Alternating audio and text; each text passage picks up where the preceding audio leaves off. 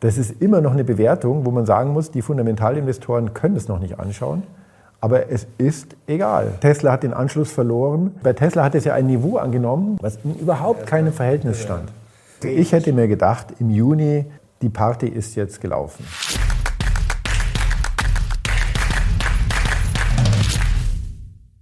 Servus Leute und herzlich willkommen in einem brandneuen Video auf meinem Kanal. Mein Name ist Mario Lochner und ich bin heute wieder back mit Beck mit Andreas Beck, Mathematiker und Portfolioexperte. Servus Andreas. Grüß Gott. Und heute haben wir ein ganz heißes Eisen und zwar Tesla. Ja, die Frage ist, Tesla jetzt kaufen nach dem Absturz? Es gab ja schon eine kleine Erholung, da wollen wir heute drüber sprechen. Vorab noch was ganz Spannendes von dir. Es gibt ein neues E-Book, kann man sagen, ein sehr kurzes, kann ich euch nur empfehlen, kostenlos zum Download. Link findet ihr unten. Vielleicht nochmal ganz kurze Erklärung. Was hast du da Spannendes aufgeschrieben für uns? Ich fand, es war wert, die letzten drei Jahre mal zu betrachten, was an den Märkten eigentlich passiert ist denn 2020 bis 2022 hatten wir ja extreme Krisen. Die Märkte haben sich stark verändert. Da war ein Rückblick sehr interessant und auch zu schauen, welche Anlagestrategien haben funktioniert und welche nicht und was bedeutet das jetzt fürs nächste Jahr.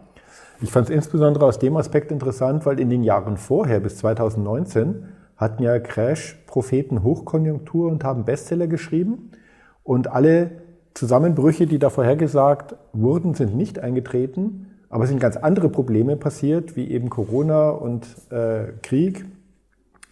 Ja, was bedeutet das? Welche, welches Risikomanagement hat funktioniert und warum und welches nicht? Und äh, insofern, ich glaube, es sind 20 Seiten gut zu lesen, gut geschrieben, sehr spannend. Jetzt kommen wir auch schon zu Tesla, Andreas. Da hast du sozusagen ein bisschen Crash-Prophet gespielt. Vor zwei Jahren hast ja gewarnt, als Tesla ja wirklich gelaufen ist, ja, wie verrückt. Da haben wir damals ein Video gemacht im Februar 2021. Vorsicht vor der großen Tesla-Falle. Und muss man sagen, ja, da hast du erstaunlich richtig gelegen. Ähm, was ist da passiert und ja, warum hast du das sozusagen so vorausgesagt? Ja, ich habe viele positive Rückmeldungen bekommen, relativ äh, direkt nach dem Video und jetzt auch wieder nach dem Einbruch. Letztendlich muss man das ja auch wieder relativieren. Ähm, es ist sehr interessant, dass die Aktienmärkte dynamisch agieren. Das heißt, die Art und Weise, wie sich Kurse entwickeln, sind manchmal fundamental getrieben, manchmal sind sie mehr trendgetrieben. Und da gibt es gewisse Wechselspiele. Und ich dachte, Tesla ist ein schönes Beispiel, das mal zu illustrieren muss rückblickend aber selbstkritisch sagen, Tesla hat ein solches Eigenleben, dass, dass da zwar jetzt einiges eingetroffen ist, was wir da äh, erwartet haben, aber die Tesla-Aktie sich trotzdem ganz anders entwickelt hat, als es jetzt die äh, Portfoliotheorie oder die Kapitalmarkttheorie vorhersagen würde. Und insofern freue ich mich, dass wir heute da ein kleines Update liefern. Also was war eigentlich die Botschaft von damals und warum ist Tesla so einzigartig? Genau, das ist vielleicht nochmal wichtig. Also es ging jetzt nicht darum, das zu timen und ähm, natürlich, das ist ganz gesagt, natürlich ist dann auch Glück und Zufall dabei, aber es ging ja um was Fundamentales, was du damals erklärt hast. Das wollen wir heute nochmal auffrischen und ja, auch genau klären, was da passiert ist. Denn die Frage ist ja schon, wie kann dann eigentlich so eine Aktie wie Tesla, jetzt zuletzt lief es ja auch nochmal richtig schlecht, es gab jetzt natürlich eine Erholung, also als man quasi an ja, die magische Marke da von 100 äh, geprallt ist, dann gab es mal einen Rebound, auch ganz gute Zahlen. Aber es ist ja trotzdem faszinierend. Tesla ist äh, immer bei den beliebtesten Aktien, ob jetzt in Deutschland, in den USA, zum Beispiel zuletzt im November gab es Zahlen, da war Tesla ganz oben, da wurde heftig gekauft. Da versteht man ja erstmal gar nicht, wenn so viel Privatanleger, die natürlich den Markt im Zweifel nicht dominieren, aber trotzdem, wenn so viele Fans da sind, wenn die kaufen wie verrückt und dann auch in solchen Schwächephasen, warum geht's denn dann trotzdem hier, nochmal sehen wir es im November, da war die Aktie schon weit unten, aber danach gab es nochmal einen Absturz. Wie kann denn sowas überhaupt sein? Gehen wir mal kurz auf die Theorie ein. Mhm. Die, ist, äh, die ist schon spannend. Also die, die klassische Portfoliotheorie, die geht davon aus, dass es einen rationalen Investor gibt mhm. und dass es in dem Sinne sozusagen gewisse Erwartungshaltungen gibt und gewisse Informationen gibt, die eingepreist sind. Äh, man spricht dann von einer fairen Marktbewertung. Es wird immer missverstanden, dass man wüsste, wie die Zukunft ist, aber das heißt nur, dass bestehende Informationen relativ schnell eingepreist werden. Und auf die Art und Weise gibt es dann ein optimales Portfolio und eine optimale Auswahl von Aktien.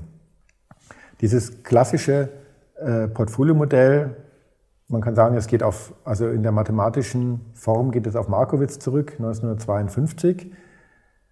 ähm, stammt aus einer Zeit, als man noch keine empirischen Daten hatte. Es ist wirklich rein theoriegetrieben und ein rein theoriegetriebenes Modell. Und ähm, später kamen dann Rechner, jede Volkshochschule, jede Fachhochschule, wollte ich sagen, hat heute auch eigene Rechner und man kann in der Bachelorarbeit, kann man jetzt Kapitalmarktdaten auswerten. Es gibt extrem gute Datenversorgung, Bloomberg, Reuters und Co. Mhm. Das heißt, heute kann man wahnsinnig viel empirisch prüfen, was damals noch nicht prüfbar war. Und da hat man festgestellt, äh, die, diese Markowitsche Konzeption des Marktes, die ist einfach nicht real. Die gibt es nicht. Die lässt sich in den Daten nicht zeigen. Ja? Also das war interessant. Dann hat man sozusagen, das war so in den 70er, 80er Jahren, hat man gesehen, dass diese Portfoliotheorie funktioniert nicht. Wird auch in der Praxis praktisch nicht angewendet. Wer sie mhm. anwendet, ist relativ schnell pleite.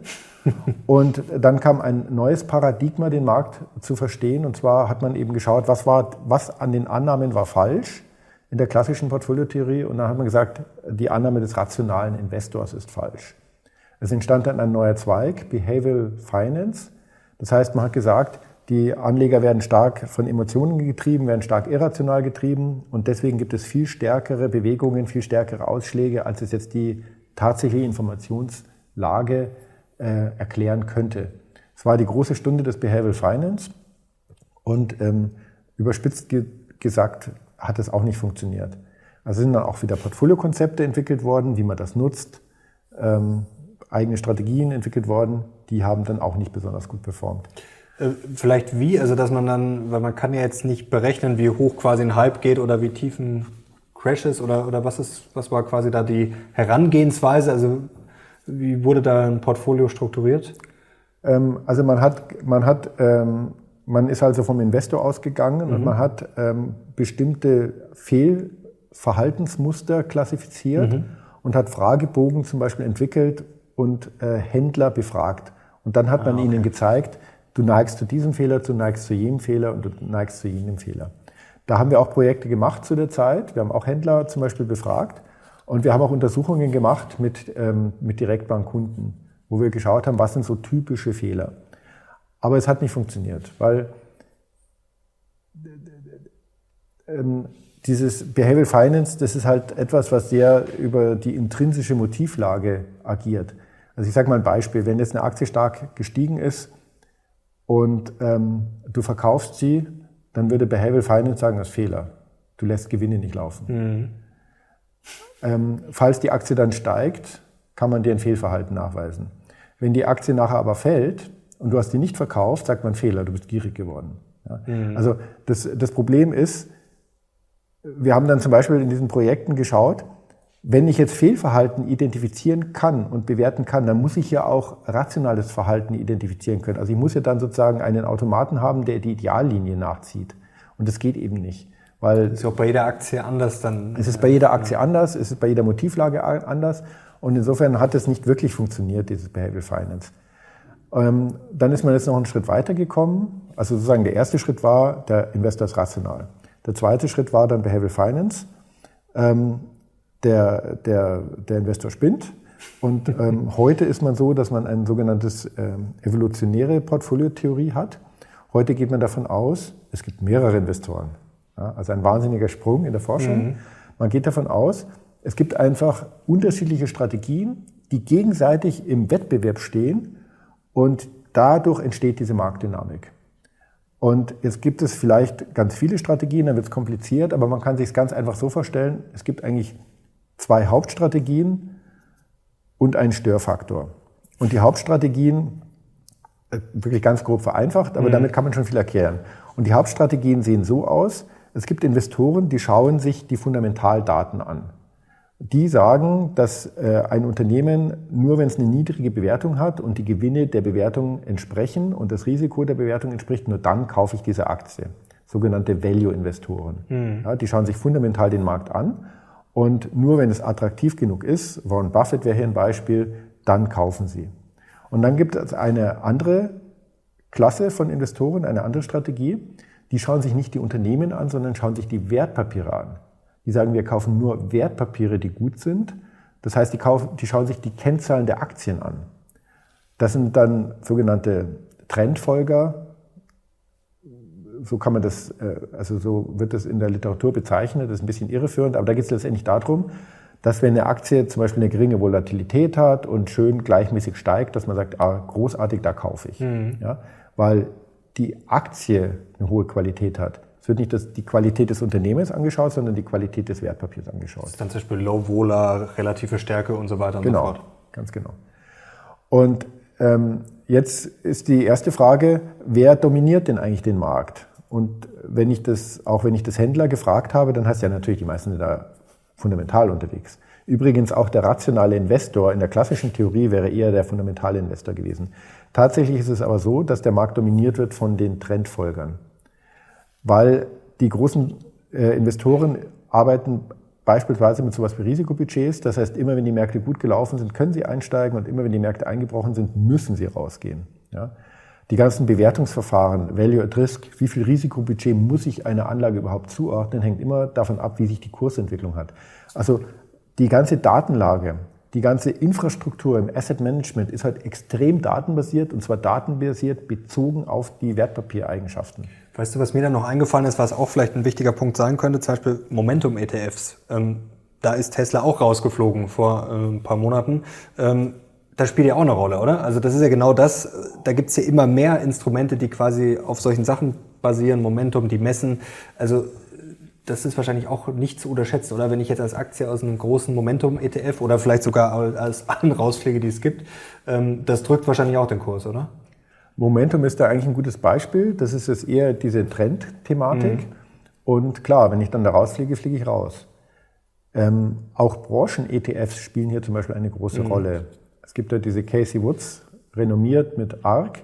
Da sind halt unglaubliche Mittel zugeflossen, nachdem er gestiegen ist. Mhm. Ja?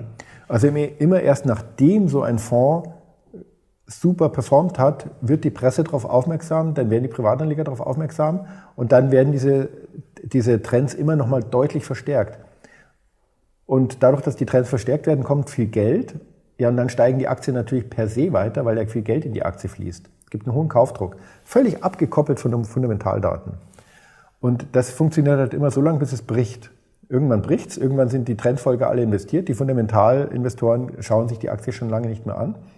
Und wenn es jetzt anfängt zu fallen, habe ich halt ein ganz heißes Eisen, weil jetzt kaufen die Trendfolger nicht mehr. Mhm. Das Momentum ist raus.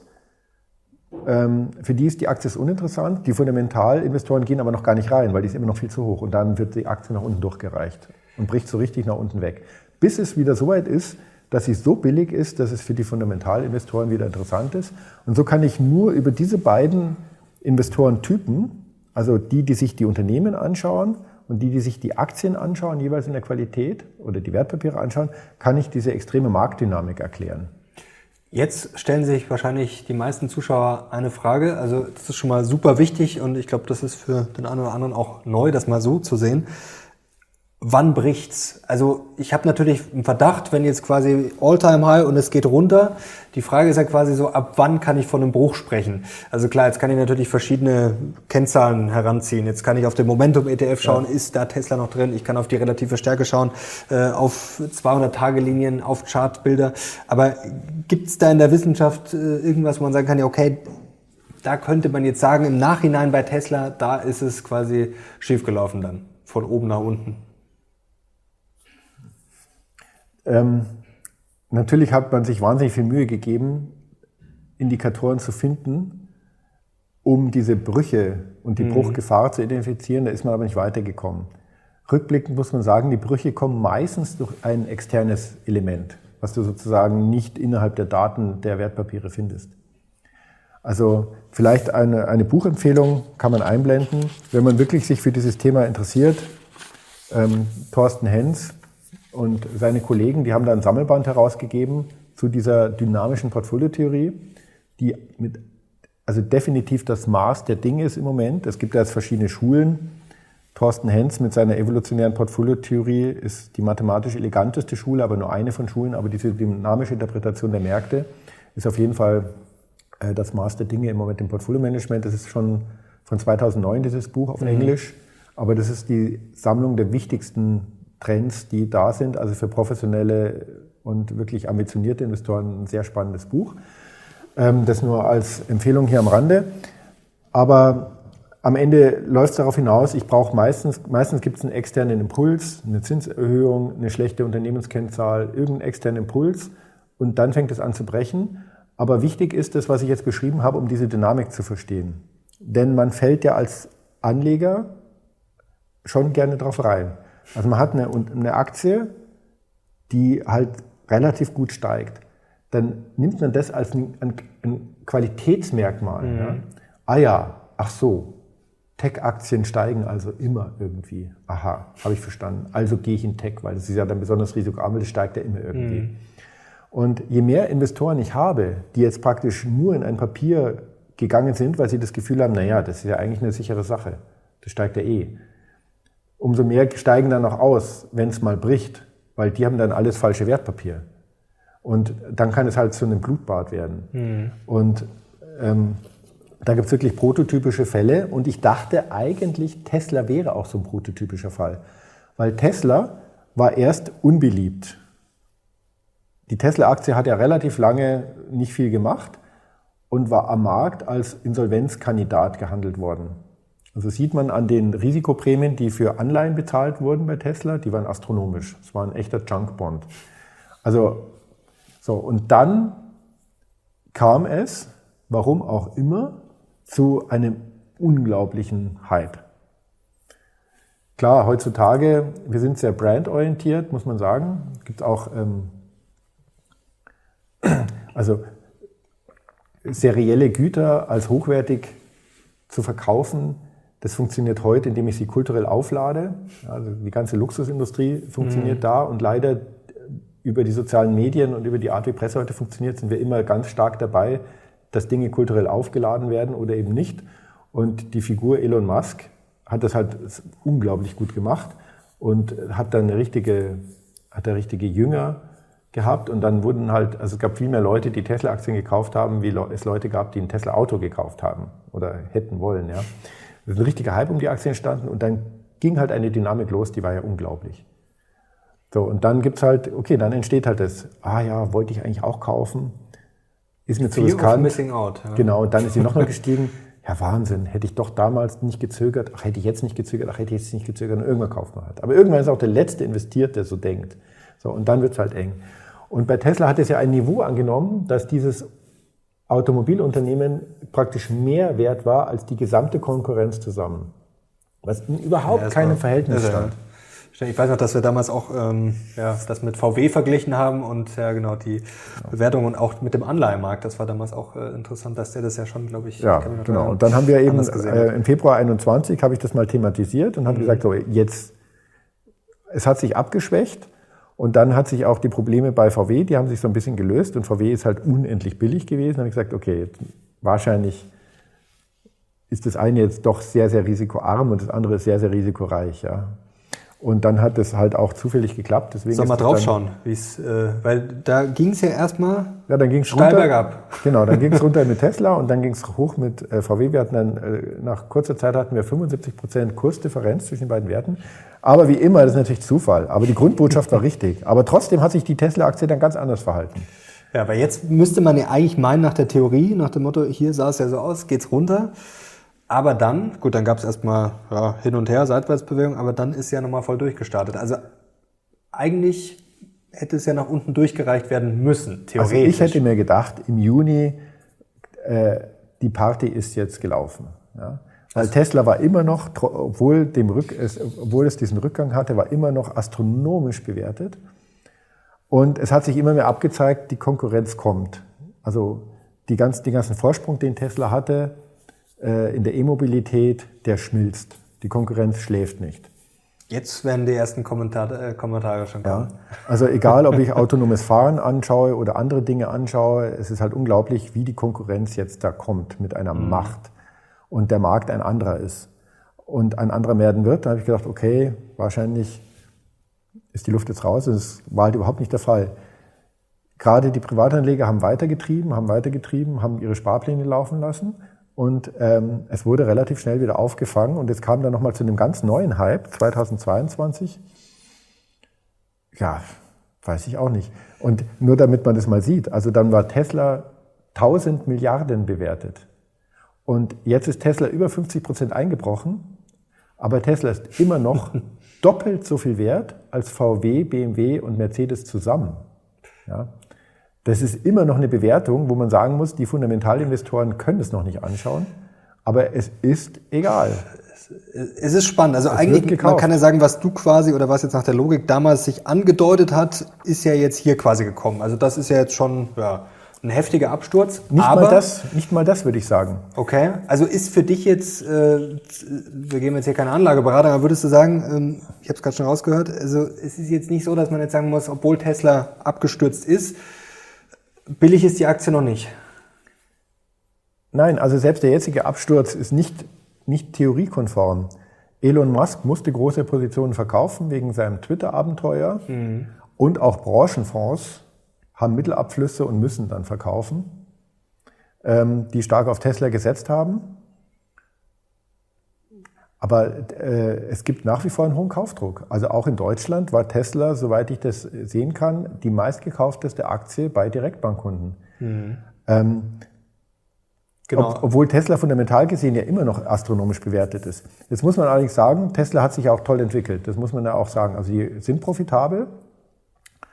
Ähm, Sie sind jetzt kein Start-up mehr. Also keiner spricht mehr von einer anstehenden Insolvenz. Ja, auf der anderen Seite ist halt die Konkurrenz dramatisch gekommen. Also wir, wir haben zum Beispiel kürzlich eine Analyse gefahren über den weltweiten Automarkt, was die Patentpipelines angeht. Und da hat Tesla in den letzten drei Jahren den Anschluss verloren. Mhm. Das macht sich immer erst lange bemerkbar in der Zukunft. Aber was da für Entwicklungen sind in der Automobilindustrie insgesamt und wie heikel auch da einige Strategien von Tesla sind, Wer, wer, gibt da am meisten Gas?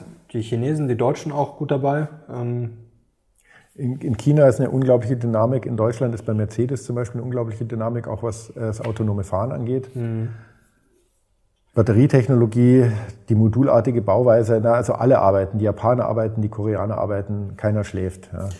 Tesla hat den Anschluss verloren, das ist eine steile These. Und jetzt wäre ja quasi die Frage, okay, ähm, es ist in gewisser Weise ein bisschen unberechenbar. Also ich kann auch sagen, also Tesla ist so eine Aktie, ist immer blöd zu sagen, da hat man ein Gefühl oder kein Gefühl dafür, aber ich finde es auch, ja, es ist sehr, sehr schwer. Tesla hat den Anschluss verloren, wenn ich mir die Patentpipelines anschaue, mhm. die in den letzten drei Jahren, was da in den letzten drei genau. Jahren an Erfindungen eingereicht wurde zur Patentanmeldung. Das ist jetzt nicht irgendwie ähm, eine persönliche Einschätzung, sondern die Weltpatentorganisation ist ja transparent. Ich kann die einfach abrufen und ich kann die auswerten. Mhm. Und das haben wir in der Studie einfach gemacht. Ja, das ist ähm, so. Jetzt hat man da immer noch eine Restunsicherheit, dass natürlich ganz wenige Patente vielleicht ganz entscheidend sein können, aber das konnte man doch relativ gut abwerten. Also man sieht einfach, Tesla war innovationsstark, hat sich jetzt sehr stark konzentriert auf Produktion, hat sich mhm. sehr stark darauf konzentriert, zu automatisieren, die Kosten in den Griff zu kriegen, auch die Produktionsqualität in den Griff zu kriegen, war da überraschend erfolgreich. Die Skalierung also läuft ja so ganz In einigen ganz Prozessen haben sie ganz tolle Schritte gemacht.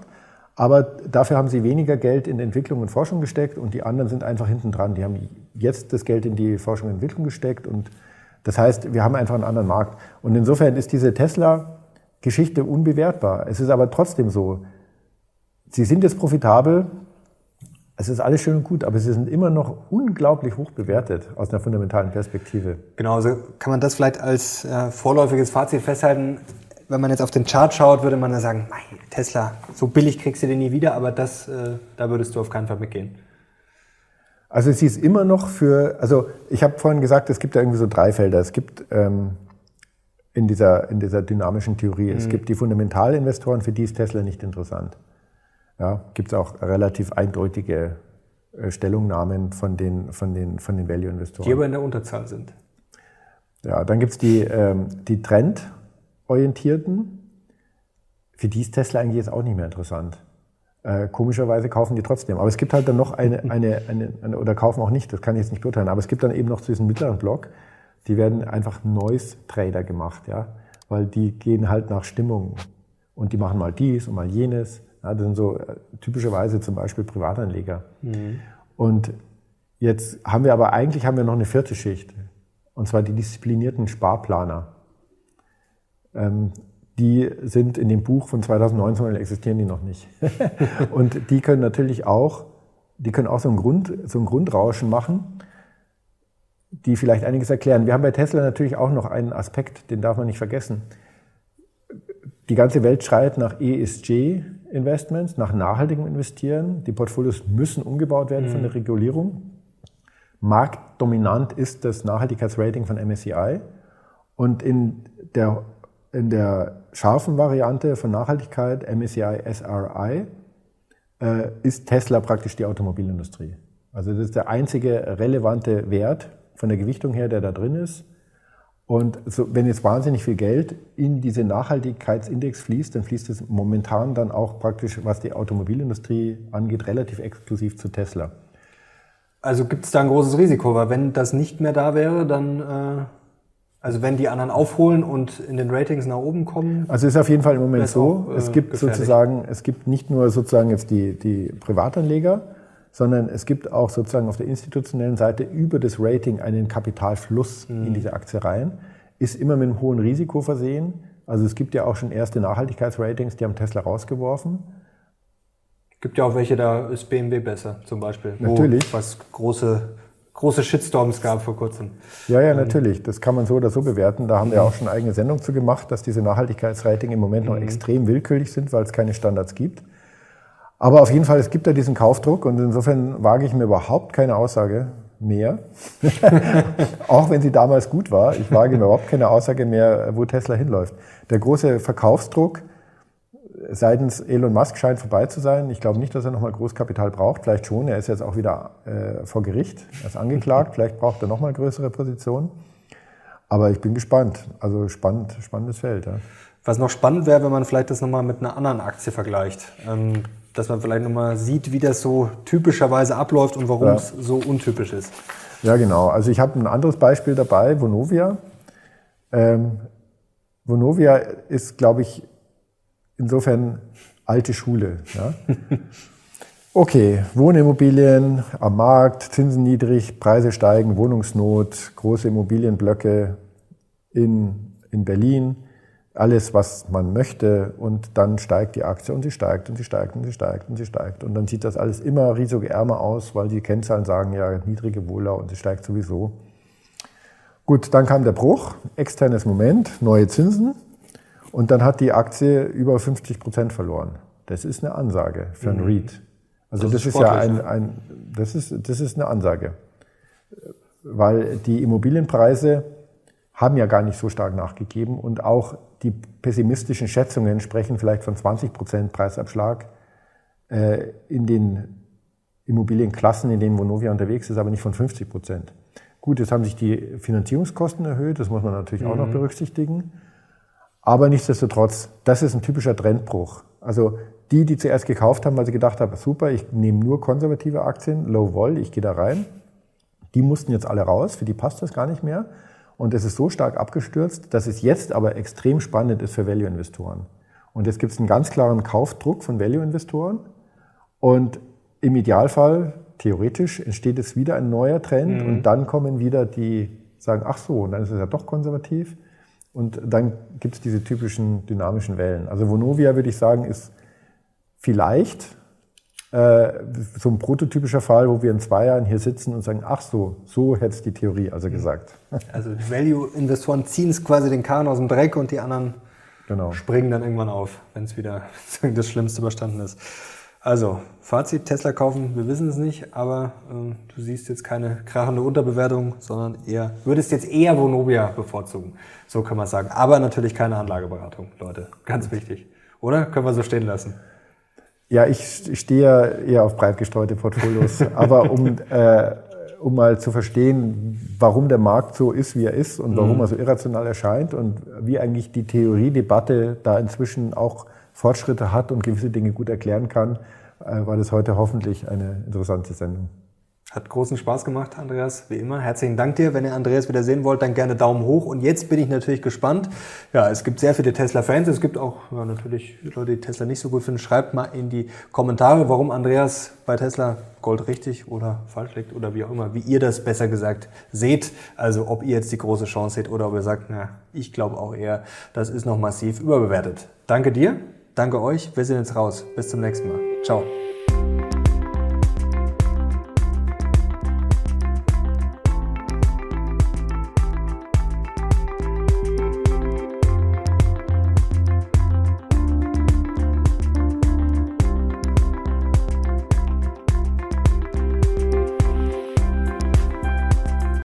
This is your invitation to the intersection of versatility and design. The kind of experience you can only find in a Lexus SUV. A feeling this empowering is invite only. Fortunately, you're invited. Experience the versatility of the complete line of Lexus SUVs and some of the best offers of the year on select models at the Invitation to Lexus sales event, now through April 1st. Experience amazing at your Lexus dealer.